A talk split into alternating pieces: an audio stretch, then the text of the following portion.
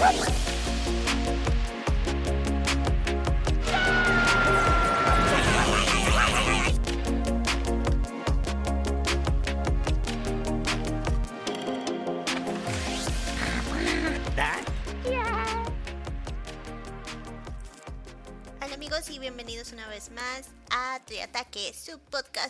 Cosas random, cosas geeks, cosas frikis y, y muchos quacks.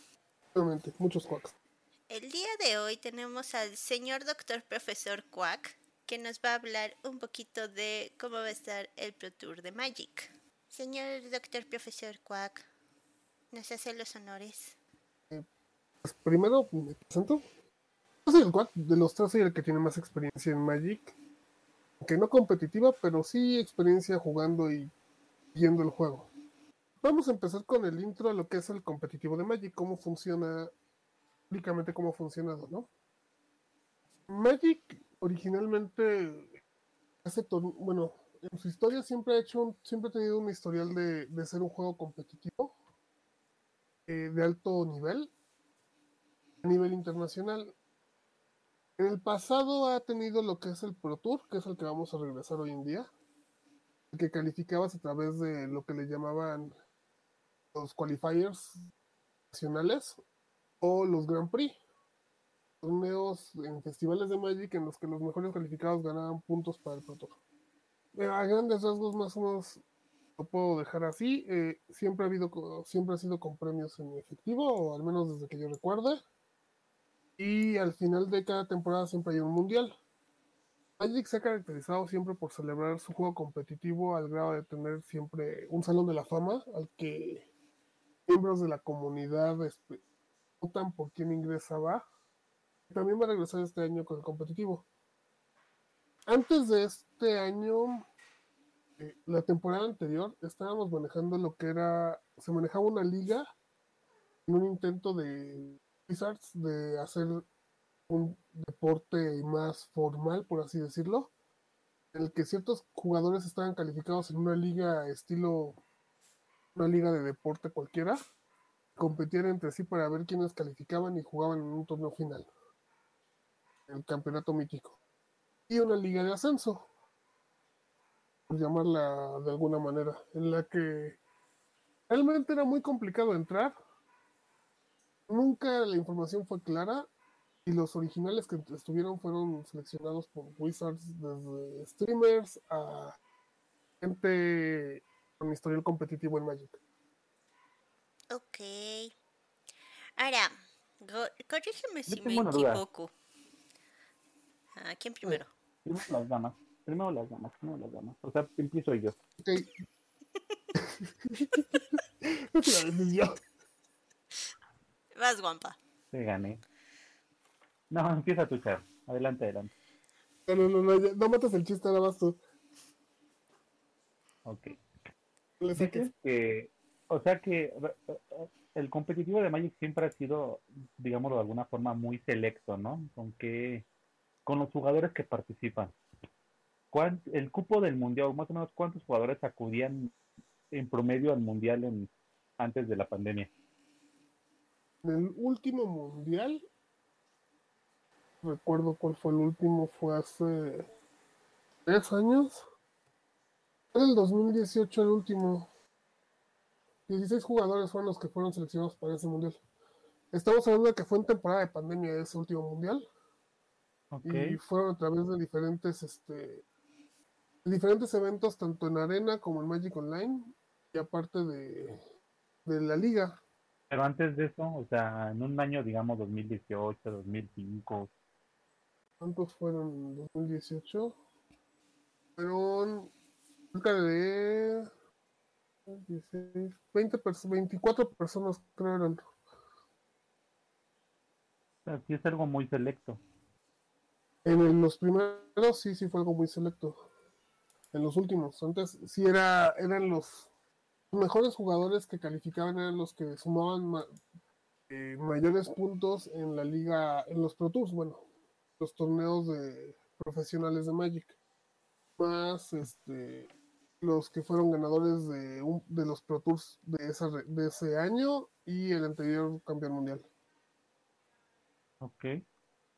No mal recuerdo, también había, bueno, fueron dos, intercontinent, dos campeones intercontinentales, el europeo y el del Asia. Esto lo digo al aire todavía. Pero sí más o menos fue así. Y, se dividía en dos, este, en, en diferentes formatos. Eh, un, unas rondas de limitado y unas rondas de construido. Ok. no es un formato, no es, no es como, no es como enfoque, que es, un solo formato, ¿no? Todo lo, ah, ya lo puedo. Ok. No, no, no, se jugaban siempre, siempre, es, eh, limitado siempre ha sido una parte importante de Magic, ya sea draft o sellado. Casi siempre se, se, van por drafts. Por eso siempre los invitados son multiplicados por 8, porque son mesas de 8 las del draft. Ok. Y siempre se junta con un formato ya sea estándar o moderno en su época. Ahorita este año le van a agregar pionero, pero sí con uno de los formatos construidos. Mi duda era, digo, como todos sabemos, eh, Wizards of the Coast manejaba lo primero que salió de Poke. Las primeras expansiones que salieron de Poke. De ahí, si mal no recuerdo, el competitivo de Poke anteriormente era este, los torneos locales de tienda, luego estaban los City Championships y luego de ahí iba los regionales como tal. Me parece que era algo similar a lo que tiene Magic, pero no estoy muy segura de este cómo, porque estamos hablando también de campeonatos hace uf, hace un buen. Bueno, no Magic, por ejemplo, eh, en ciertos eventos específicos como festivales de Magic que le llaman Grand Prix o eventos eh, calificatorios en localidad y algunos eventos de tienda, acumulabas puntos. Esos puntos durante la temporada que ibas acumulando te permitían ir al Pro Tour, a un torneo nada más de invitación. Un día antes de que iniciara el Pro Tour para calificar al Pro Tour. le llamaban el Last Day Qualifier, el calificatorio de último día. eran los últimos lugares para el Pro Tour. Entrando al Pro Tour, acumulabas, conforme ibas acumulando tops, eran tres protos por, por temporada, acumulabas puntos, los que más acumulaban puntos durante la temporada eran invitados al mundial.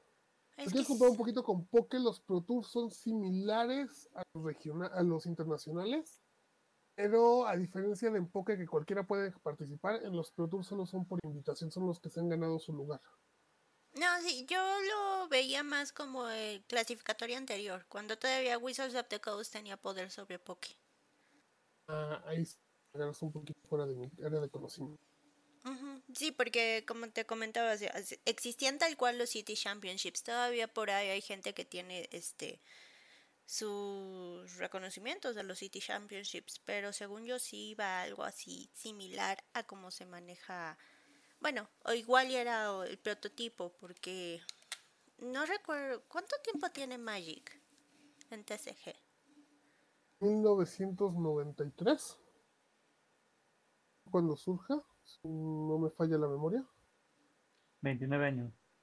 No, pues es que a lo mejor la idea del competitivo que tenía Magic fue la idea de los primeros competitivos que le dieron a Poke para TCG.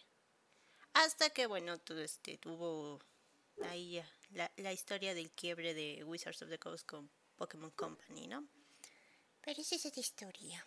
Para tu bueno, sí, los originales diseñadores, los que diseñaron el juego de Pokémon como tal fueron Wizards of the Coast. Pero bueno, prosigamos después de la charduda. Ok. Más o menos esa sería una introducción de cómo es el competitivo. Eh, obviamente, no solo se pelea por, ganar dinero, sino es un honor realmente pertenecer a ese círculo muy cerrado de jugadores que han formado parte de, forman parte del Salón de la Fama de Magic. Que también te da ciertos beneficios porque gracias, si eres este, miembro del Salón de la Fama, puedes participar en ciertos Pro Tours o puedes participar en ciertos torneos a los que normalmente tendrías que calificar. Uy, ya, ¿No? Pues hablemos un poquito de cómo va a estar esta temporada, ¿no? ¿Qué les parece? Sí, sí, sí, sí, sí. En esta temporada va a ser, básicamente es como un esquema de pirámide. Va a empezar todo por los calificatorios al torneo regional. Esos torneos calificatorios los van a jugar en las tiendas autorizadas por Wizards of the Coast y por el organizador de la región para juntar una participación en un regional. Un regional va a ser un festival de Magic que aparte de tener el torneo principal, va a tener eventos alternos para gente que quiere ir a visitar. Es, va a ser un festival de Magic realmente por región. Estaba viendo que son 11 regiones, ¿verdad? Sí, exactamente eso iba. Actualmente eh, las regiones que, están marcadas este, para esta temporada son los Estados Unidos, es una región completa, Canadá es una región completa, Europa, Asia, así que Asia Occidental y África es otra, otra región. Medio Oriente, ¿no? Medio Oriente, sí, perdón. Europa, Medio Oriente y África es otra región. Australia y Nueva Zelanda es otra región. China es su propia región. Japón y Corea es una región. Los restantes países de Asia son una región. Taiwán por alguna razón es una región en específico. Brasil por alguna Taiwán. Brasil es otra región en específico sola. Después está la región que nos compete a nosotros, que va a ser Centroamérica, Caribe y México. Con nuestro organizador que va a ser Yellow Rabbit, que es una tienda de México, situada en Cuernavaca. y la última región es Sudamérica.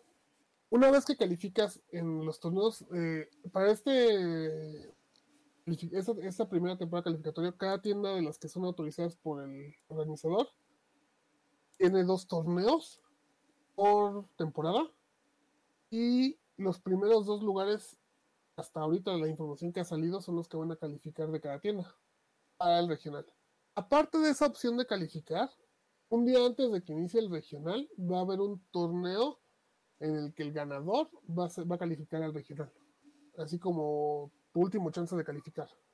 Entonces les explicaba cómo es el regional. Va a ser un festival de Magic que va a tener el torneo principal, que va a ser por la entrada al Pro Tour.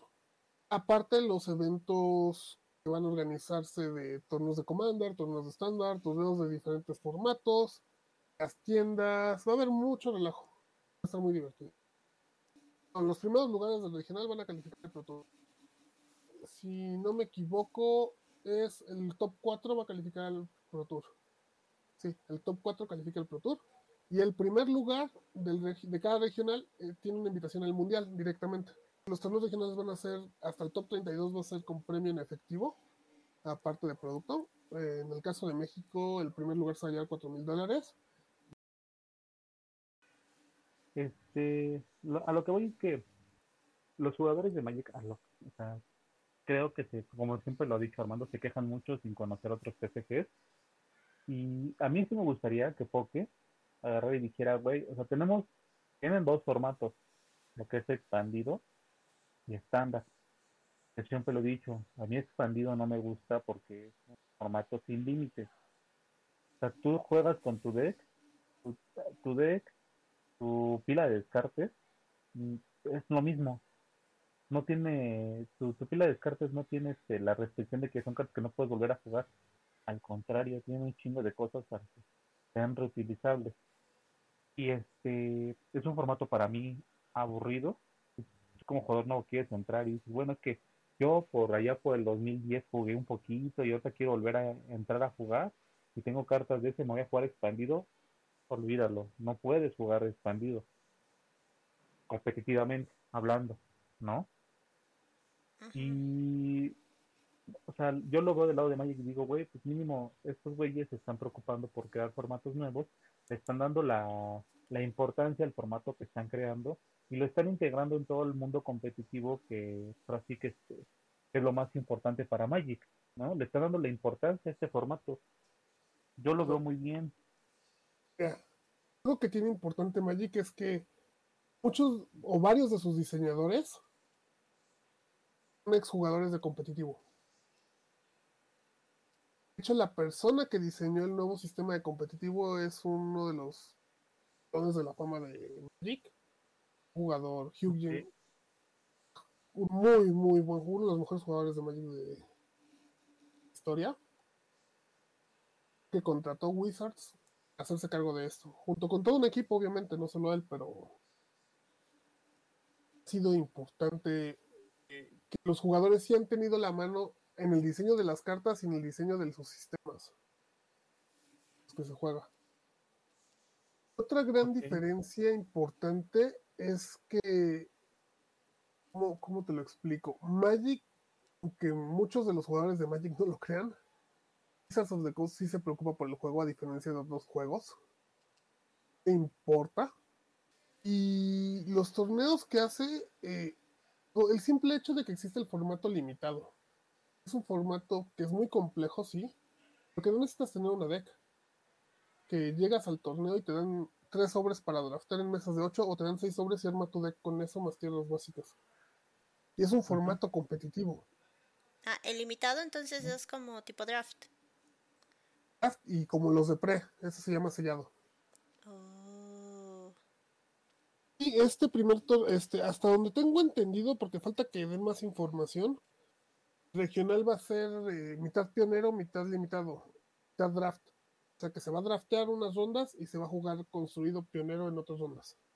Creo que eso ya está un poco definido. A ver. El primer región, el primer campeonato regional va a ser de pionero y se tiene planes para incorporar moderno y estándar después. Todavía no draft, no lo tiene. Aparte de agregar histórico y alchemy en arena. Ahora, esa también es una duda que tengo. Menciona mucho también que se puede jugar en arena para clasificar. ¿Eso es cierto? Ok, ah, ahorita llego a ese punto, ¿va? Ok. Ya termino un poquito de esto. Pues para, para completar eso, eh, si las tiendas eligen qué torne- cómo, cómo los calificatorios, el, el formato que ellos quieran, los disponibles. Y vamos, ahora sí ya, calificas en el regional, vamos hacia el Pro Tour. Pro Tour califican las personas que ganan los regionales, el top 4 de cada regional. Y califican, aparte de eso, va a haber un calificatorio por Magic Arena, que todavía no explican, van a definir, si no mal recuerdo, dijeron que en junio, por Magic Online, que es la otra plataforma en línea. Va a, haber cali- va a haber formas de calificar para gente que juegue nada más en su casa, en su computadora. No han explicado mucho, pero digo, en Arena, hoy en día, cada, cada que sale un set hay un torneo este, por dinero. Si no me equivoco, el premio es de dos mil dólares. Pero digo, o sea, si clasificas en online, eventualmente vas a tener que conseguir el cartón para... Así no. eh, está enfocado esto a que regresemos al juego físico. De hecho, por eso se llama. Muchos lados están. El, el gathering de Magic se está volviendo a ser lo principal. Sí puedes calificar desde tu computadora, pero obviamente tienes que comprarte un deck para jugarlo. Dinero. Ahora hablemos un poquito del Pro Tour, ¿no? El Pro Tour Ujú, ujú. este, es un torneo de invitación, nada más la gente calificada, más los invitados especiales, los que pueden Lo que participar. mencionabas, ¿no? Lo que mencionabas, ¿no? Si estás en el Salón de la Fama, si estás, si fuiste el último campeón, tienes el derecho a participar. Aparte de eso, los campeones de los Pro Tours anteriores, ahorita no, ahorita empezamos desde cero, pero conforme vaya avanzando las temporadas y ganaste el Pro Tour anterior, calificas al siguiente. Y el tercer, la tercera forma de invitación es a partir de puntos que vayas sumando en los últimos tres Pro Tours. Sumas 35 puntos. Ten en cuenta que ganas 3 puntos por ganar un- una partida de mejor de 3. En, en cada Pro Tour, haz de cuenta, los prim- tus primeras tres victorias no cuentan los puntos. A partir de tu tercera victoria, los puntos van a contar para tu siguiente Pro Tour, para tu acumulado. Si juntas 35 puntos, estás calificado para el siguiente Pro Tour. Ojo, di- dijiste las primeras tres victorias, ¿no? No las primeras tres partidas. Las primeras tres victorias no cuentan. Ajá. Los primeros nueve puntos, para así decirlo. Los primeros nueve puntos que juntes en, tu- en cada Pro Tour no te van a sumar. Ok. Normalmente los Pro Tours son de 10 a 14 rondas. Son juegos pesados. Pero básicamente si quedas este, es- este 8, 7, 8, 7, 7, 7. Obviamente en el primero no calificas al siguiente, pero si juntas buenos resultados así de a mitad de tabla, acumulas para el Pro Tour. Pero eso era lo que llaman los puntos ajustados, ¿no? Exactamente, son los puntos ajustados. Un sistema nuevo. Realmente vamos a ver cómo funciona original. Apenas estamos Sí, quiero, pensar que es algo similar a lo que tiene Poker, que se le da cierto porcentaje al top 16 de puntos de campeonato, ¿no? Que es así como ahorita lo maneja. Es similar, sí, pero por ejemplo, tú puedes quedar en el lugar 30 Pro Tour y aún así acumular, sumar de puntos. Tu acumulado. No depende de la cantidad de participantes. No, tú depende de tus victorias. Ok. Ah, eso está mejor. Menos estrés Sí. para la char. Que si tienes un muy buen Pro Tour, a lo mejor y ni siquiera, y ya te, ya te alivian a los siguientes para calificar. Que como se suman tres Pro Tours, ayuda mucho. El otro detalle es que también no quiere incentivar a que la gente, si vas perdiendo s- 0-5, forces a jugarlos. Eso los primeros nueve puntos no los, no los cuentan, para que no te forces a sufrir, si tu deck no está funcionando, a sufrir más match por querer contar tres puntos. Eh, otra cosa que tiene el Pro Tour, todos los participantes del Pro Tour, por el simple hecho de ir al Pro Tour, tienen un premio. Eso fue lo que anunciaron en efectivo. No han desglosado cómo va a estar la lista de premios, pero interesante. Para los para el competitivo de Magic es mucho más importante los tops en Pro Tour que el mundial, porque al final del día el Pro Tour representa más constancia que un torneo a, la a cada año. Pero el mundial es el que deja más dinero. Tu trofeito del mundial. No, pues sí. ¿Y el, sal- ¿Y el paso al Salón de la Fama con el Mundial lo tienes? o No te tienen que votar, votación. Ok. O sea, porque tampoco se valdría que la- una persona que tuvo suerte nada más en el mundial y le fue mal en los tours, pero ganó su regional, automáticamente se gane el. O sea, sí te tienes que ganar el lugar en el Salón de la Fama. O sea, si un- tienes un campeón de años pasados y que en este, este subió y demás, o sea, puede ser considerado, nada más. Ah, exactamente. O sea, que se consideran tu historia y tus logros. Pero sí, jugadores nuevos también han sido metidos al Salón de la Fama por una buena, por un buen año, no por un buen torneo, sino por un buen año. Y otro detalle que también regresa con esto es la cobertura. Magic has tenido una historia de cobertura de los eventos este, competitivos muy profesional, con ciertas fallas, porque es muy difícil comentar Magic. El juego es muy complejo que a veces no se refleja bien, no puedes reflejar quién tiene ventaja y quién tiene desventaja en un juego, pero es muy divertido de ver. Recomiendo luego ver partidas. Y anunciaron que va a regresar la cobertura. Y después todos al torneo mundial que van a ser eh, por invitación también, un, un torneo mundial por temporada. Y lo único que han anunciado del mundial realmente es que la bolsa de premios es de un millón de dólares. No, pero sí, eso sería básicamente el explicatorio de lo que es el competitivo hoy en día en Magic. Eso mencionamos un poquito de los anteriores organizadores en México. Tenían mucho que ver. Antes de Yellow Rabbit estaba GameSmart. Antes de GameSmart estaba DeVir. Antes de DeVir era Necrotower. No recuerdo. Ok, ¿Y este... ustedes qué opinan? De aquí, ¿siempre están rotando este organizador? ¿O es un, guion- es un gran quién sabe? ¿Qué, ¿Qué ventajas tiene el organizador? Sí, yo quiero saber qué ventajas tiene un organizador de decir, güey, yo fui el que organizó el regional de México. Podría decir que prestigio, pero te voy a ser sincero, eso solo lo saben ellos. ¿Ustedes qué opinión les lleva? Díganme. Que ya hablé demasiado yo. No, pues es que eh, como tal, como tal, sí es mucha información. Este, ¿Cuánto llevo jugando Magic? ¿Unos meses? ¿Inicios de año quizá? Nada más. Y ni siquiera Magic completo. He jugado Pre, he jugado Commander y hasta ahí. He tratado de armar estándar y he fracasado ma- mayormente en el arena.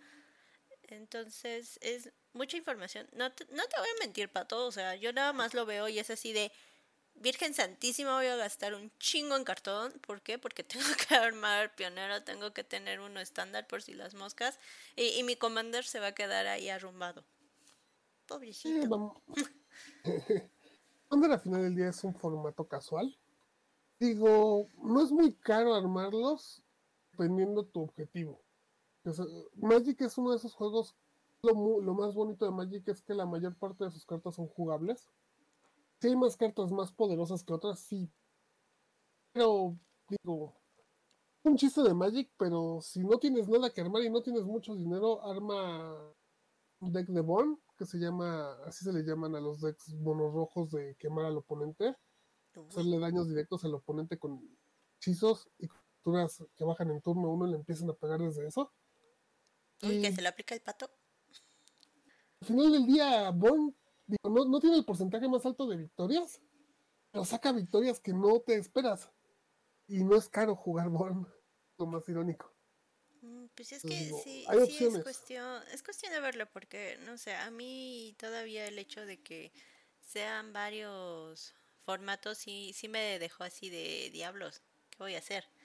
Em, pero bueno, todo va a ser sobre la marcha. Ahí ya veremos a la Charman que anda en pionero. ¿Por qué chingados no? Otra de las cosas importantes que ayuda mucho a eso es bajas en equipo. Si, si armas un equipo de juego, que juntas colecciones de más de una persona, armar decks.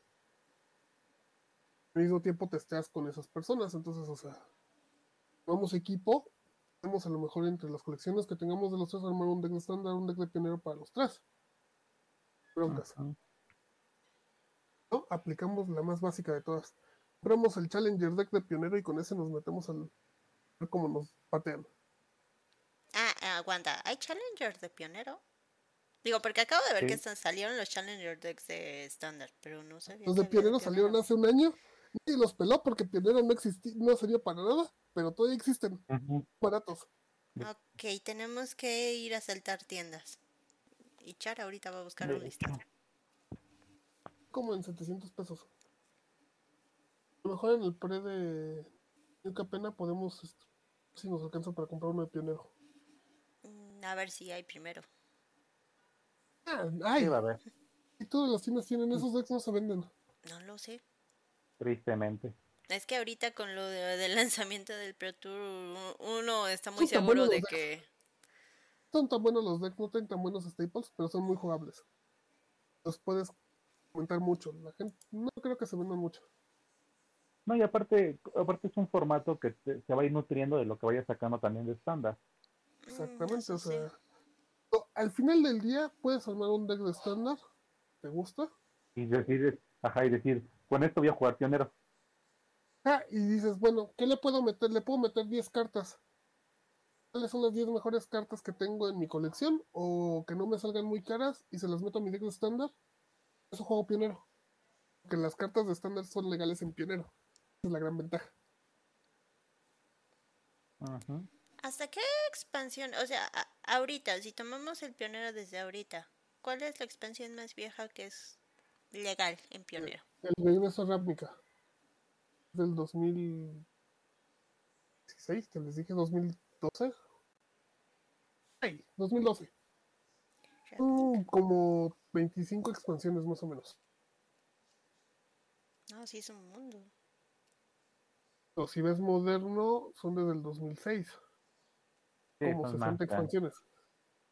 Sí. Pero lo bonito de Pionero es que hay expansiones que salieron que solo sirven jugándose en el ambiente de su estándar, que no se traspasan muy bien a formatos eternos. En Pionero, estrategias, Brillan. más de que lo nuevo está saliendo muy interesante, todo lo, todo lo que está en estándar ahorita es muy interesante. Puedes, o sea, por ejemplo, tienes vampiros que tienen blood tokens, que son tokens de sangre, que son artefactos. Entonces, puedes armar una deck de pionero en base a eso, utilizando ciertas cartas que usan artefactos, ya que no son muy caras. Tienes tu deck de estándar y sobre ese lo puedes construir. Quack, deja de dar las ideas de Char. Perdón, esa idea. O sea, estoy obsesionado con el deck de vampiros últimamente también yo, pero bueno. No, no, Quack, no, los vampiros son para Char. Eh, yo lo que veo es lo siguiente, o sea, el ambiente ya competitivo a alto nivel de Magic es, como dije, muy selecto. Lo veo bien y lo veo mal, ¿no? Lo veo bien porque le da, o sea, te, te da realmente, le da la, la, oportunidad a la gente que realmente se quiere dedicar a eso o que realmente es muy buena de brillar a comparación de, de Poke, ¿no? Que, que Poke prácticamente es de, aquí todos son libros, o sea, todos son, lo, único, a, único que calificas en Poke es al mundial. Y calificar a un mundial de Poke no es una cosa muy difícil, la verdad. Si tú eres constante yendo a los Team Challenge, y, este, a los Team Challenge, a los League Challenge, a los este, player, a los este, a los coach, tienes prácticamente este asegurado tu, asistencia al mundial. Si juegas bien, ¿no? Y en el mundial, pues ya nada más depende de ti y poder hacerlo. Pero pues un mundial de poker estamos hablando de, de cuántas personas fue en el último mundial, ni me acuerdo. La diferencia ahí te lo voy a decir es muy sencillo. En poker recuerdas el deck, Magic recuerdas el jugador. Sí, también también. O Magic le da mucha importancia, eso es bueno, a sus jugadores, a, reconocerlos. O sea, el simple hecho de tener un salón de la fama ya lo hace, lo, lo pone en otro nivel. Así de simple. Una. Dos. Ah, perdón, perdón, no, sí, No, digo, aparte de que le dé importancia, digo, va a sonar muy mamón que lo diga, pero diferencia de Pokémon Magic es un juego más complicado en el que tus decisiones importan. En Poker, si tienes un deck muy bueno, ese es el deck se juega solo. ya nada más depende de tu suerte, pero sí. Ah, pero no depende de tu habilidad como tal. O sea, sí, sí tomas decisiones, las líneas de decisión no son tan complejas. Que el juego está diseñado para niños. No olvidemos. De hecho. Juego diseñado para niños. Magic sí le, sí le quiere que te gire un poquito la ardilla a veces. Una mala decisión, un, un, un, un, maná mal tapado, mal este, mal girado, sí te, se puede tomar este, en un futuro pues, con de, güey, yo tenía el win, pero tenía el pinche counter para su win condition, pero giré mal mi pinche maná el turno anterior, fue mi turno, y ya no tengo para pagar ese pinche este, counter, ¿no? Simplemente la decisión de counterear el hechizo que está jugando ahorita o lo guardo porque creo que tiene un hechizo más poderoso. Sí, al saber usar bien los hechizos, en qué momentos, si lo usas en tu turno, si lo usas cuando el oponente te ataque, cómo contrarrestas los ataques, si tienes que bloquear o no tienes que bloquear, qué te conviene más. Sí, no, no, es un mundo de decisiones, la verdad, sí, sí tiene más complejidad. Tienes que estar más en las vivas a diferencia de Poké. A mí me ha pasado. o sea, no me voy a negar. Yo cuando juego Poké de repente este, me puedo desconectar un rato en lo que el oponente hace sus jugadas y lo que sea. Y no hay tanto problema como para seguir la partida. Pero no puedes hacer eso en Magic.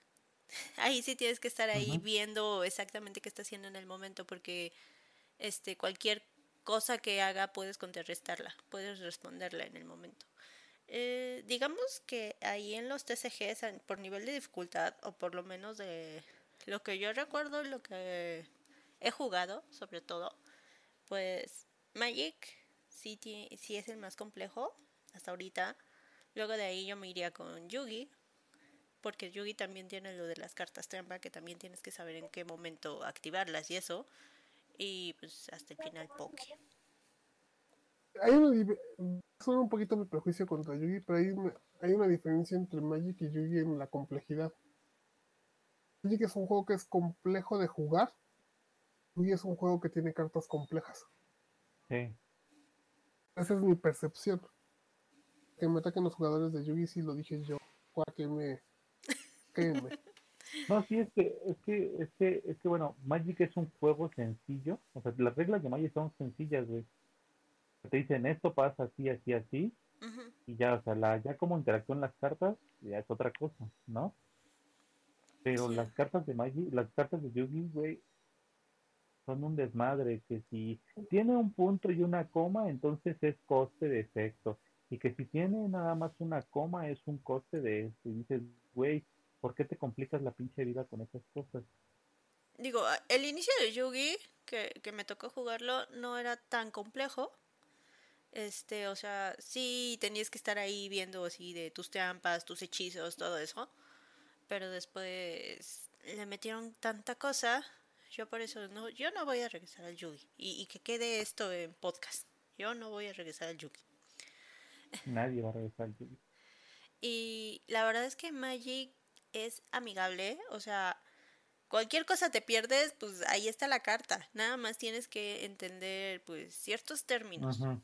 Digo, si la carta te dice todo, pero también así de cuál es la terminología de este tus vigilantes, tus defensores, eh, tus voladores, los de eh, lifelink y esas cosas, ¿no? Pero pues una vez que le vas agarrando, la verdad, o sea, no, no se vuelve tan complejo, nada más tienes que saber en qué momento responder. Es lo único. O sea, y sí, sí tiene más estrategia y todo eso de cómo voy a responder el ataque o eh, lo que pasó la última vez que estuvimos jugando Commander, o sea, Cha- Char se estaba murallando. Sí, y, y una mala decisión te encadena muchas cosas. Que a lo mejor no ves algo que el oponente ve. O sea, yo no quería bloquear ese porque pensé que no me iba a hacer nada y me terminó matando un solo ataque. O, o la vez pasada de que tres. la vez pasada que Wampa me dejó ganar nada más porque no me atacó. Ah, porque no leyó la carta. Esto. Entonces, en ese sentido, Magic es, es, es muy amigable. O sea, yo, yo, yo veo que muchos jugadores de Magic se quejan y se quejan de Wizard y es de, güey, o sea, estás en un paraíso y no sabes que estás en un paraíso. Exactamente. Para mí, para mí. No, yo también lo veo así. No, es que la verdad. Wizards Wizards cuida mucho lo que son sus TCGs. Mientras sean sus TCGs yo siento que los cuida bastante. Mucha gente se queja de que cada vez sacan este producto para vender. Pero al final del día tiene que compensar, tiene que ser redituable. Al final del día no es una caridad, es una empresa. Como con todo, Para pero sigan, no, no deja de... sigan Digo, no llega al punto de lo que hace poco que reimprime y reimprime y reimprime. Y Eso sí es. eh, Es eso... que lo, lo malo de Poké, lo malo de, hasta, hasta hace poco, lo malo de Poké es que Poké reimprimía descaradamente y reimprimía su porter, o sea, güey, a este, investigación de la, de, de profesores, hasta espada y escudo, Pokémon agarró y dijo, ya no vamos a hacer la mamada de ponerle nombre, el mismo nombre, este, eh, otro nombre al- a, la carta, nada más para que sea jugada en estándar, lo que pasó con blanco y negro y XY, ¿no?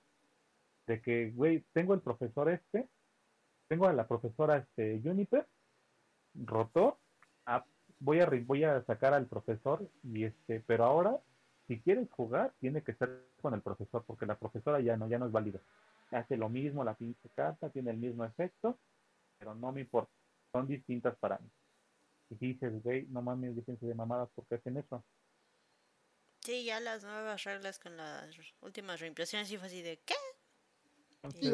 El competitivo, perdón, el competitivo de Magic pues, sí es, es, es muy selecto y lo que decía, es bueno porque realmente te, ¿cómo se llama? Te, te, te, te, te obliga, por decirlo de alguna manera, a que seas muy constante en los juegos, en el juego. Y es, es, eso, eso es bueno y malo, porque si tú eres como un jugador casual, pues, si tu sueño es agarrar y decir, pues yo quiero ganar el mundial, así nada más como jugador casual sabes que nunca lo vas a lograr la verdad. Cosa distinta a Poke, que en Poke sí, sí tienes una pinche temporadilla y puedes llegar al mundial y hacer algunas cosillas, a lo mejor llegar a top 4, top este, top 8 y te seas un cabrón que a lo mejor empieza a jugar hace seis meses y que todos deben digan, ah, qué, qué buen jugador, pues a lo mejor más que fue una temporada de suerte, tuviste una temporada en el que formato se te dio, ¿no? sí estoy de acuerdo con eso. Pero también, por ejemplo, ese es, por eso Magic se divide entre el competitivo y el casual. Sí existe lo competitivo, pero los viernes puedes ir a jugar a tu tienda en el formato que la tienda decida, torneo, y eso es casual. Mi competitivo porque es un torneo, pero no, como la gente, como no ganas puntos, sino ganas premios de tienda, no va, no va la gente tan pesado. Otro, digo, al final del día, desde el otro punto de vista, sí, no, no, no, no puedes decir así de, ah, no le voy a invertir mucho tiempo y quiero ganar el mundial, no. Sí, te fuerza que le inviertas un poquito de tiempo. Aún así te puedes tener la temporada de suerte y hasta simplemente se te ocurrió una idea de un deck loco y tu deck loco terminó siendo antimeta y nadie lo vio venir y existe la posibilidad. No, el punto, el punto aquí es que, o sea, el competitivo de, de Magic es realmente un competitivo serio, ¿no? Que se toma en serio a sí mismo y que no es, no es monótono, o sea, no es, no es como enfoque que, güey, todo el competitivo es este estándar. O Como Yugi, que todo el pinche competitivo se basa en los decks meta del momento y que no hay más. Pinche formato Eh, eterno de pero- Yugi. Pero Magic todavía tiene cierto meta. Digo, o sea, Oh, sí, sí, sí existe varía mucho más. Sí, Sí he visto Sí. que varía mucho más. Pero No, sí, sí existe un meta como en cualquier juego. sí, o sea, sí está, pero tienes más formatos para jugar. Mm, Sí, no nada más pasa. No nada más es de Miren. que voy a jugar. Ah, Ajá, perdón.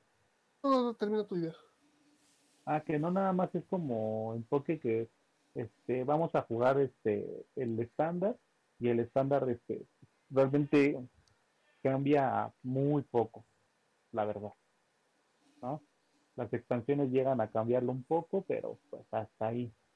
Y si, te vas a aguantar con estas cartas, sabes que te vas a aguantar dos años y si te tienes un- una pinche temporada como la fue la temporada horrible de ADP, dices, güey, no quiero jugar este esta madre, quisiera que hubiera otro formato para que Poké dijera, bueno, ahora en lugar de que el torneo sea de estándar, que sea de esta madre.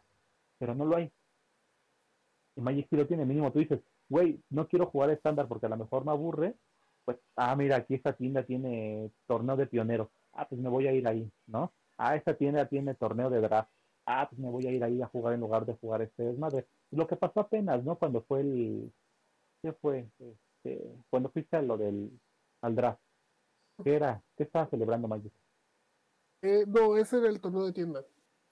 Fue el torneo en la tienda. Y, y todas las tiendas hicieron, o sea, hicieron su formato como ellos quisieron. O lo prohibieron. Unos, unos fueron torneos de estándar, otros fueron de Mm, moderno, cierto. otros fueron de draft. O sea, había variedad para que tú lo quieras hasta en qué tienda querías ir a jugar. Y, y si quieres, podemos, eh, en este tiempo que queda, y les explico un poquito de, de los estilos de juego más básicos que hay de Magic. Vas a escuchar un Dale, dale. Por favor. Mira, existen varios estilos, pero se pueden resumir en agro, que son decks que intentan ser muy agresivos desde tu primer turno, en pegar al oponente rápido, acabar con las vidas de tu oponente rápido, juegos muy rápido. Después es- está el mid-range, que es entre, sí te voy a estar pegando, pero voy a intentar controlar, controlar lo que estás jugando. Control, que es no te voy a dejar jugar hasta que no tengas recursos tú en tu mano. Voy a intentar que no tengas recursos en tu mano y ganarte al final con ciertas cartas de poquito en poquito, controlando lo que juegas. Y al último está lo que es combo, que es te voy a controlar tu juego en lo que armo las piezas de mi de mi combo y te gano de un golpe. Son los estilos más básicos en los que se fomenta Magic. De ahí sí hay variaciones que es lo que le llaman el- el- los decks de quemado, los decks de Burn, que son a través de hechizos, porque hay muchos hechizos en la historia de Magic que dicen hazle dos daños a tu oponente por un maná. Intentas hacerle la mayor cantidad de daños rápido a tu oponente a través de hechizos y criaturas pequeñas. Eh, y, nos podemos ir así, ahí, ahí empiezan a variar qué tipos de juegos son. Pero hay un, pero todos los, los estilos son viables, son competitivamente viables porque siempre hay un deck de cada tipo en el meta. Nada más es que te gusta jugar a ti. Por ejemplo, Char y yo somos más de agro y Oscar es más de control. Es lo que se acopla a tu personalidad. Sí. ¿Te gusta Y, golpear de hecho- gente o te gusta insultarla? De hecho, yo, gente. yo he ¿O te sido mucho de esa idea, que tienes a final de cuentas que jugar algo que se acople. Y, y, en- y eso tiene que ser en todos los juegos. Y creo que lo había mencionado la vez pasada que estuvimos hablando del regional de Poke. Este. Que justamente tú puedes agarrar cualquier lista. Este, armar la física, armar la digital, jugar con esa lista. Pero la verdad no tienes el mismo este ratio ni la misma este mm, ¿cómo se dice? Gratificación de jugar algo que la neta se acopla a tu forma de ser, ¿no? Y eso aplica para todo tipo de juegos. Y así debería de jugar medio mundo, pero se va mucho por la vertiente de este yo tengo que ganar sí o sí, entonces voy a usar eso que a todo el mundo le está funcionando. Es que mucha gente pierde la idea de lo que es el competitivo. Y eso, eso, eso sí me gusta de Magic, que al final del día sí la gente empieza a estudiar los decks. Los grandes jugadores de Magic, a nivel de la historia, son gente que hace sus decks y disfruta su juego. Muchos de ellos los recuerdas por su estilo de juego. Y, eso es lo ideal en todo tipo, eh, hasta en tu vida, ¿no? Es hacer lo que disfrutas, hacer lo que tienes que hacer. El objetivo, sino disfrutar el camino. Para más consejos de vida, filosofando con el cuarto, luego será disponible en sus siguientes streams. Búsquelo en YouTube próximamente. Está, bien. Yo sí, yo sí voy a decir algo, o sea, a mí sí me gustaría que la comunidad de Poké fuera un poquito más como la de Mike la comunidad de Magic ama mucho el juego. Sí. Realmente, o sea, lo ama. A tal grado que han creado sus propios formatos para divertirse ellos. Los cubos, este propio Commander, que es un formato que dentro de todo se lo creó la comunidad. Creo que hasta Pauper lo creó la comunidad, ¿no? Y fueron tomando fuerza. Hay muchos formatos ocultos que puedes buscar y encuentras a alguien que le interesa jugarlo. Y, creo que Magic es de los juegos que más tiene gente que regresa al juego. Después de que se puede tomar pausas, pero regresa al juego. diferencia de otros juegos que los veo que la gente no quiere regresar. Después de que los se, da, la, se, da ese, ese lujo de regresar y que no sientes un cambio tan agresivo. La verdad por ejemplo, si tú te vas de poke en XY, llegas a jugar ahorita, dices, güey, esto no se parece nada a lo que yo dejé, ¿no? Este, veo más pinches cosas de Pokémon, ahora veo esta chingadera, ahora veo que esta cosa, ahora veo que esto otro. Tú dices, güey, yo me fui en XY cuando los pokés vivían 180 máximo, y ahorita entras a ver que los pokés viven 330, dices, que es esta pendejada, ¿no? Sí, de acuerdo. Y Magic no es, no es tanto el, el power creep que ha tenido Magic a lo largo de los años, sí ha tenido, porque sí ha tenido, no hay ningún TCG que no haya tenido un power creep, pero el de Magic es el menos, este, el menos fuerte. Es que en Magic sí hay power creeps, pero como hay subidas, hay bajadas. O sea, por ejemplo, puedo hablar de, de las expansiones del 2006 de Mirrodin, que tienen un nivel de poder altísimo, que es más alto que el que tenemos hoy en día tienen expansiones que no tienen poder. Entonces hay formatos de estándar con poderes muy altos en los que los juegos se desarrollaban muy rápido. El siguiente año tienes un formato de estándar que es muy tranquilo, que es muy lento, que es muy agresivo. Entonces, Magic es más como una montaña, como una gráfica de picos, baja y sube su power creep. En los formatos eternos es donde ya ves los power creeps que siempre van a ir variando hacia arriba. ¿Por qué? Porque lo poderoso siempre va a existir. Aunque lo poderoso saliera hace 10 años, se mantiene, es parte del formato. El estándar, por ejemplo, es muy variado. Es lo bonito de los formatos más limitados. Yo soy muy fan, de los formatos de estándar, porque rotar, jugar con cosas nuevas, es algo divertido. ¿Sí? Y, y sí soy, soy muy en contra de los formatos eternos en ese aspecto de que a veces tantas cartas hace que la selección de cartas sea buena y aunque salgan nuevas cosas no intentas tanto moverte a lo nuevo. Experimentas más. Al menos estándar te mantiene divirtiéndote. O sea, por ejemplo, salen los vampiros. Oye, es divertido los vampiros. Ahorita van a salir otros tres colores. A ver qué es divertido. O salieron los samuráis hace poquito. Es divertido. Y los experimentas y juegas con ellos. ¿Por qué el cuaco usa la char de ejemplo? Porque es buen ejemplo. Desaparece. Ah, insisto, o sea, realmente si los jugadores de póker fueran hasta la mitad de apasionados por el juego como no son los jugadores de Magic, ya muchas cosas hubieran pasado, realmente. Mm, sí, estoy a lo mejor de acuerdo. Pero pues digo, existen comunidades para todo. Pues es buscarle. O si no crearla tú.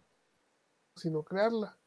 A lo mejor no tenemos el éxito que tendríamos, pero la, la intentamos y nos divertimos. Mientras nos divirtamos, siendo Eso es lo importante. lo que hagas, no importa la- el juego que juegues, buscas divertirte. Que ¿Qué? poquito a poquito llega gente que quiere lo mismo. Que hagamos una isla TCG Express, jalo. Digo, ¿qué? Es En físico, en físico. En Físico. físico. físico próximamente queremos hacerlo, ya tenemos ideas. Digo, eh, y poquito a poquito irlo intentando, ir jugando, y, y lo más importante de todo TCG, competitivo sí, sí es algo importante en la vida de un juego, porque al final del día te permite medirte a, a un nivel alto con otras personas, pero si no lo disfrutas, no sirve. Vas a sufrirlo más de estar intentándolo que disfrutando jugándolo. Muy cierto, muy cierto. Si solo juegas por ganar dinero, al final del día vas a... mm, La que no lo logres, te vas a rendir muy rápido y te vas a decepcionar del juego y te vas a amargar la vida. Es No, mejor y- que el y dinero la sea frustración, premio. o sea, sí, cuando juegas porque te divierte, o sea, los niveles de frustración se bajan mucho. Pero si tú juegas Claro. nada más para este ganar y conseguir lugares, lo que sea, o sea, y no lo, no lo alcanzas, el nivel de frustración es increíble. Y la neta, gente, sean, sean felices, no se frustran por cosas. A final de cuentas, todos son juegos. Sí, hay un competitivo. haya dinero de por medio juego. hay dinero de por medio, pero sigue siendo un juego. Te voy a poner un ejemplo muy sencillo de lo que dice ella. Es, no, creo que a los tres nos ha pasado de que pierdes contra algo, contra un deck jugando póker. Te divertiste en el match porque nunca habías perdido contra esa cosa. En mi caso, viste la cara de que tu oponente no se frustró porque le ganaste con una cosa que no se esperaba. Perdiste, pero lograste hacer algo bonito con tu deck que quisiste hacer. Eso, ese sentimiento, aunque pierdas de lo logré, o qué padre cómo me hiciste, o qué padre ataque, nunca había visto ese Pokémon en el juego que hiciera eso.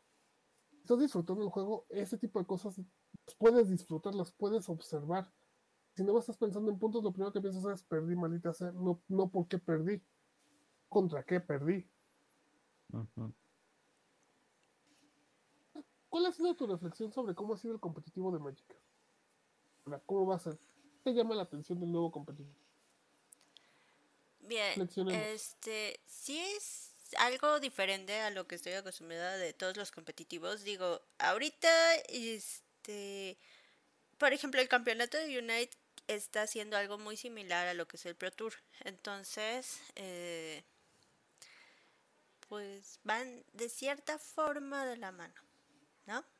Digo, de igual forma Unite también está haciéndolo por este copas, si clasificas en la copa puedes clasificar al regional, ya cuando se arme el regional pues ya puedes este clasificar para el mundial, ¿no? Un poquito rusheado porque pues también el tiempo y el mundial es en agosto. De ahí en fuera, el cómo lo está manejando Magic, que incluso eh, tus victorias o que no necesitas quedar tan, tan top 4 como en otros juegos para poder ir avanzando, ya no digamos este una clasificación directa, sino ir avanzando. Yo siento que ayuda mucho más a poder ver cómo progresas tú como jugador. Te permite este tomar las cosas más con calma y de igual forma ver cuáles son tus defectos. Porque como jugadora de Pocket TCG, este, sí llega a ser muy frustrante que, o sea, puedes tener una muy buena racha y que quedas en una posición pues aceptable de la cantidad de participantes, pero porque no hubo más participantes o porque otros dropearon y dejaron de jugar, no te van a dar puntos. Entonces pierdes mucho de lo que puedes llegar a lograr. Y eso me pasó en un... Ya no me acuerdo si fue Cop o Challenge, creo que fue Cop, justamente, de que iba muy buena la racha, muy muy buena la racha. Hasta yo estaba pensando así de, güey, puedo rozar el lugar 16. Pero mucha gente dropeó. Y me quedé en lugar 19. Es la posición más larga que he logrado en un cup.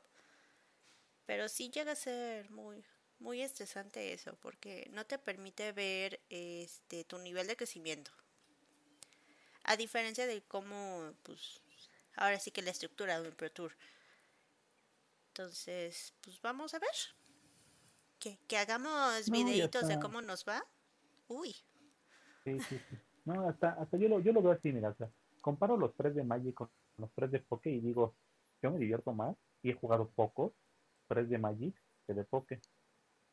¿Por qué? Porque tienes más interacción con las cartas desde que estás leyéndolas para agarrar y decir, voy a armar un deck de 40 cartas con estos sobres, ¿no?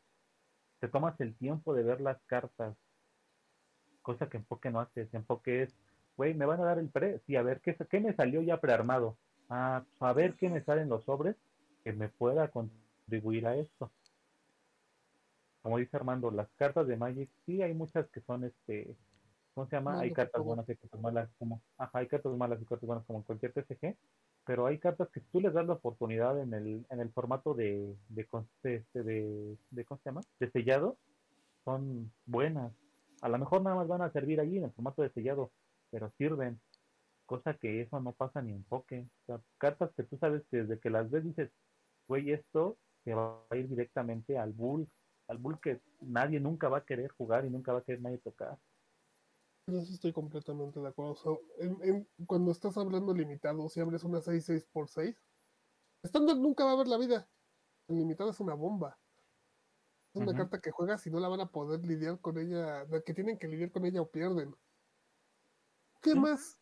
¿Qué opinas más de, de, sí, cómo te interesaría? ¿Te interesa jugarlo a ti, Oscar, el competitivo de Magic? Sí, sí me interesa, la verdad. O sea, sí lo veo por el lado económico, la verdad, también de decir, güey, mis bolsillos, sí me gusta comer, sueño, aguántame. sueño, ¿no? Sí, pero sí, sí es algo que digo, güey, sí quiero ir a un torneo de Magic, o sea, físico y que sea de, de, de alto nivel, para ver cómo exigirme y para ver los jugadores y para ver todo eso. ¿Por qué? Porque te, te sirve para aprender a ti a hacer cosas, te sirve para que tú mejores. Si tú vas a un torneo donde, no sé, a un regional, vas a jugar a lo mejor con tu deck que compraste de, de armado o de estándar, pero tú vas a, a, a probar y a ver qué, qué puedes aprender. Porque aprendes un chingo jugando contra gente que es este, ¿cómo se llama? Que es muy bueno, gente que ya lleva años jugando, aprendes un chingo de cosas, neta. Sea, la mejor manera para progresar es jugar con gente que te va a, exigir y te va a enseñar cómo hacer las cosas para que tú el día de mañana digas, ah, güey, yo me acuerdo que este cabrón hizo esto, ¿no? Y le salió muy, efi- fue este, está haciendo muy, está haciendo muy eficiente su maná cada turno, está haciendo bien las cosas, está haciendo esto, está haciendo lo otro, y aprendes a hacer cosas. En cambio, si, si me pongo nada más a jugar, este, no sé, Commander, entre con ustedes, cosillas así de, de, de, de pre, pues sí voy a aprender cosillas, pero no al mismo, o no lo mismo que aprendería si, si me meto a un torneo de, de alto nivel. No, y aparte, Padre. o sea, la, la poca comunidad que he llegado a ver de Magic es una comunidad muy bonita. O sea, no es así de, ay, sí, el noob y la chingada, o sea, no, o sea, son super lights. O sea, con cualquiera nuevo, así echan el relajo. Es algo que tiene rato que no había visto. Bueno, eso, eso también lo, he- notado yo desde que regresé a Magic. Yo le tenía mu- me intimidaba regresar, que pensaba que era más, a ser más pesado. En cuanto regresé, a mí me sorprendió muchísimo eso de la gente que juega Magic quiere que más gente juegue Magic. Te dicen, ah, acabas de regresar, oye, qué padre. O es tu primer torneo, sí, ah, ¿y qué vas a hacer? Ah, mira esto, oye, qué padre. Y enos Les aquí por culpa del jueguen. cuac. No, sí, y es, y es que es distinto, o sea, va, a- va, va a sonar mamón, pero yo me acuerdo, una de las cosas que yo escuché cuando empecé a jugar Poké, fue un güey, no voy a decir nombres, pero fue un güey que es este medio conocido y literal dijo, me caga que haya nuevos jugadores, me gusta cuando nada más éramos ocho. Y dices, no digas mamadas, cabrón, o sea, quieres nada más juega tú solo y ya di que eres el campeón del mundo. Es que ese es un problema, o sea, no todo el mundo este, toma bien la competencia.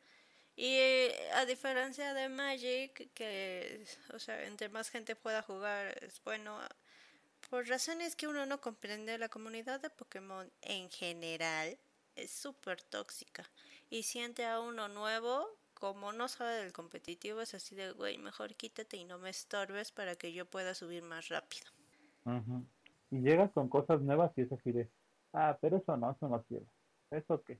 Si no, te, si no te alcanza para jugar, no juegues, porque las cartas son caras, porque esto, porque lo otro dices, Sí, y cagadamente eso se da mucho con pro players de Poké, eh, porque eh, las comunidades pequeñas de Poké, o sea, yo, yo recuerdo mucho cuando yo empecé, yo regresé a jugar Poké hace unos años, que, o sea, había una comunidad chiquita y era súper agradable y todo el mundo así de, ah, mira, es que tienes esto para armar, ¿por qué no tratas de meterle esto, esto, esto? Como que dándome ideas fuera, completamente fuera del meta y conforme a lo que yo tenía para armar. De ahí en fuera, este, llegué a conocer también, eh, me parece que eran de Coacalco, donde jugaban luego ligas de Cuac. Expanded. cuac, cuac. Este, donde jugaban ligas de Expanded y así me... Tal cual, terminamos de jugar, sí le di una arrastrada porque ya tenía algo armado mejor. Y me empieza a preguntar, no, ¿y cómo lo viste? Es que, pues sí, tienes estándar y demás. Y yo así de, mira, es que podrías meterle, hacerle esto, esto, esto. No está mal, pero siento que podría estar mejor. Muy, muy agradable. Entonces, por desgracia, las comunidades de Poké no tóxicas hay que buscarlas porque no las encuentras tan fácil. Pero a diferencia de lo que yo he visto con Magic, es que a donde tú vayas a jugar Magic, la gente es muy linda. menos encuentras una, al menos vas a encontrar más personas dispuestas a, a echarte la mano, porque digo, como en todo, siempre hay alguien tóxico. Digo, de los tóxicos nunca te vas a liberar. Digo, eh, esos aparecen en todo ambiente competitivo. Parte de la naturaleza. Pero yo siento que te encuent- es más fácil encontrarte comunidades este lindas que las tóxicas, ¿no? Sí. Y, es algo que, que la verdad creo que los tres vamos a experimentar por primera vez, porque aunque califiquemos o no al regional, lo vamos a ir experimentando. Y Sí, si no clasificamos el regional, vamos a ir a jugar Commander al regional. Exactamente. Draft o estándar o lo que sea. Y si no, vamos a ir de metiches al regional. Commander, No vamos a hacer un blog desde ahí. Bueno, para ir cerrando, ¿algo más que quieran agregar? Muchachada. Sí. A partir de hoy me pueden conocer como Cuacmando. No sé cuántos podcasts dura este nombre, pero algún día lo cambiaré. Cuacmando. Desgraciadamente siento que es lo mejor que se le ha ocurrido. ¿Qué triste eso? ¿Eres de cuac, cuac, cuaco? Ah, Oscar, ¿algo, ¿algo que quieras, ¿algo que quieras agregar? Y este, no, o sea, o sea, a, a mí lo que sí me gustaría al final decir es y que, que se queda así, a lo mejor ahorita como, como al aire, pero que sí, lo que siempre hemos dicho, ¿no? Buscar otros, otras formas de jugar Pokémon y ver de qué manera podemos hacer algo parecido, más no igual, con Poké, como lo hace Magic, ¿no?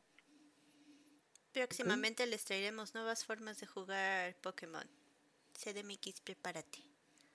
Nada, pues a final de cuentas, este, bueno, vamos a seguir viendo qué pasa con el Pro Tour. Vamos a jugar, vamos a traerles más novedades. Y sobre todo vamos a ver qué de New Capena se puede meter a, a nuestra forma de juego. Sí, Oh, Maxins, oh, Maxins. pronto lo sabremos. Sí, tienes que avisar que los, los, los este, podcasts cambian a ser quincenales. Ah, es cierto. Se preguntarán por qué no hubo podcast el viernes pasado. Pues porque nos dio flojera. Pero aparte, eh, no, también para no desgastarnos y tener este tiempo para la grabada, la, la editada. Entonces, vamos a cambiarlos, van a ser ya quincenales. Entonces, esperemos que esto no, no vea afectado el rating que tenemos. Ahora escúchenos más, compártanos en sus redes sociales. Sí. Digo, sa- sabemos que manqueamos durísimo, pero también hagan paro, ¿no? El cuac, En la mano. Bueno, gente bella, bonita que nos escucha, esto sería todo por el podcast de hoy. Muchas gracias por darnos su, una hora de su tiempo. Y pues esperamos que les haya este, interesado el tema. Sí, esperamos meter más contenido al YouTube. Sí, va a haber más contenido de podcast. Eh, tratamos de variarle lo más posible y vamos viendo qué, qué más le metemos. Nosotros fuimos su triadita manqueadora, Charman Bet. Y Wampachi. Entonces, no olviden buscar su podcast cada 15 días. La siguiente quincena vamos a estar hablando de novena generación de Poké. ¿Por qué? Porque le toca a la Char elegir el tema. Entonces, vamos a ver qué, qué nos depara esa novena generación. ¡Jalapeñito! Sale gente, muchas gracias y nos estamos escuchando. No olviden seguirnos en redes sociales, este Facebook como Charmanbet, Twitch como Charmanbet. En Instagram ya no, no lo uso tanto, pero por ahí está también. Y en YouTube como Char